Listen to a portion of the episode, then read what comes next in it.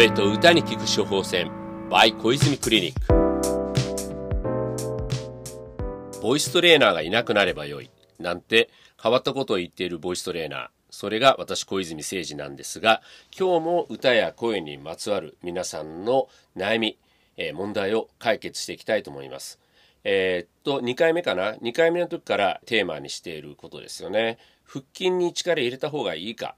良くないか？これに関して前回も説明してきたんですが、じゃあね、ちょっと前回までのおさらいということをしてみたいんですが、腹式呼吸に必要なのは腹筋ではありませんと。むしろそいつは邪魔になってしまうということですね。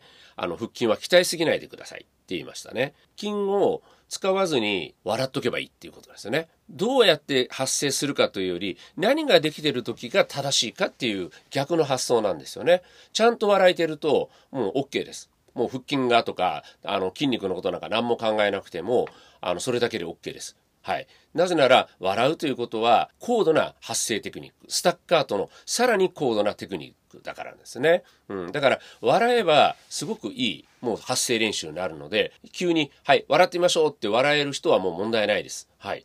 ただ、なかなか難しいんですよね。私のレッスンでも、はい、笑ってってなっちゃうと。ただ、これって声優さんとかね、俳優さん目指してる人だったらね、はい、笑ってってすぐ笑えないとね、これやっぱり困るわけであって。ただね、今日はさらにね、その笑ってみましょうって言ってもなかなかうまく笑えないっていう人のためにね、あの、いい練習法を、えー、説明したいと思います。はい。じゃあね、ちょっと今多分おそらく皆さんどうですかね、えー、まあ、通勤とか通学中の人は、まあこれちょっと無理かわからないんですが、自分の部屋とかいる人は椅子に座っていただいてね足をね片足ずつ上げるんですよね。上げる時にそのタイミングに合わせて笑うんですね。ははははははって。ははははははははははははい。ね。じゃあこれもねあのどうですかね。比べた方がいいですよね。あの何にも足を上げずに笑ってみましょう。はははははははははじゃあ足上げながらはははははははは。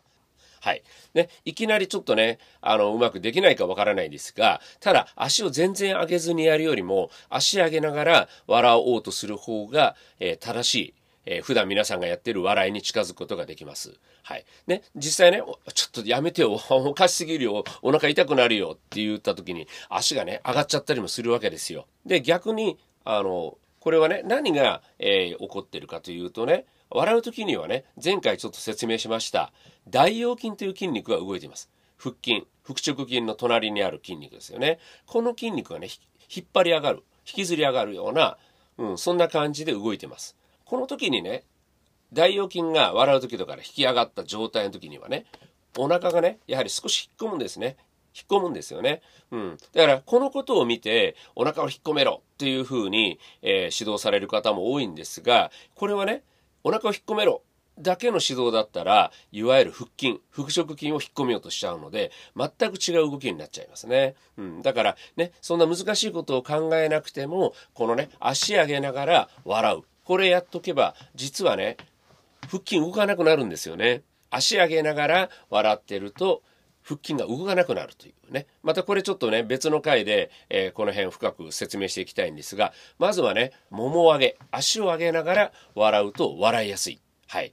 これがヒントです。で、これがね、うまくできるようになってくるとね、ちょっとゲームなんですね。ちょっと私変なことやりますよ。4、3、2、1笑い。ね、片足ずつ足上げながら、最初は4回。例えば、左足上げるときに4回。次、右足上げるときに3回。次、左足で2回。ラスト、右足で1回。という笑い方なんですね。ちょっとやってみますね。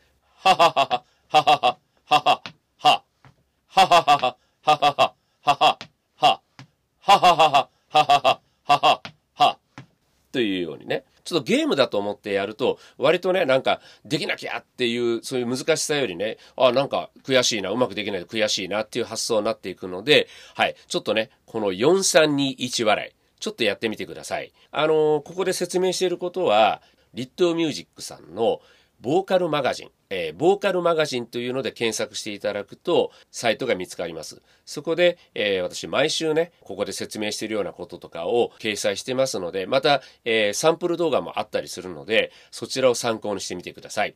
はい。それでは今日もありがとうございました。次回お会いしましょう。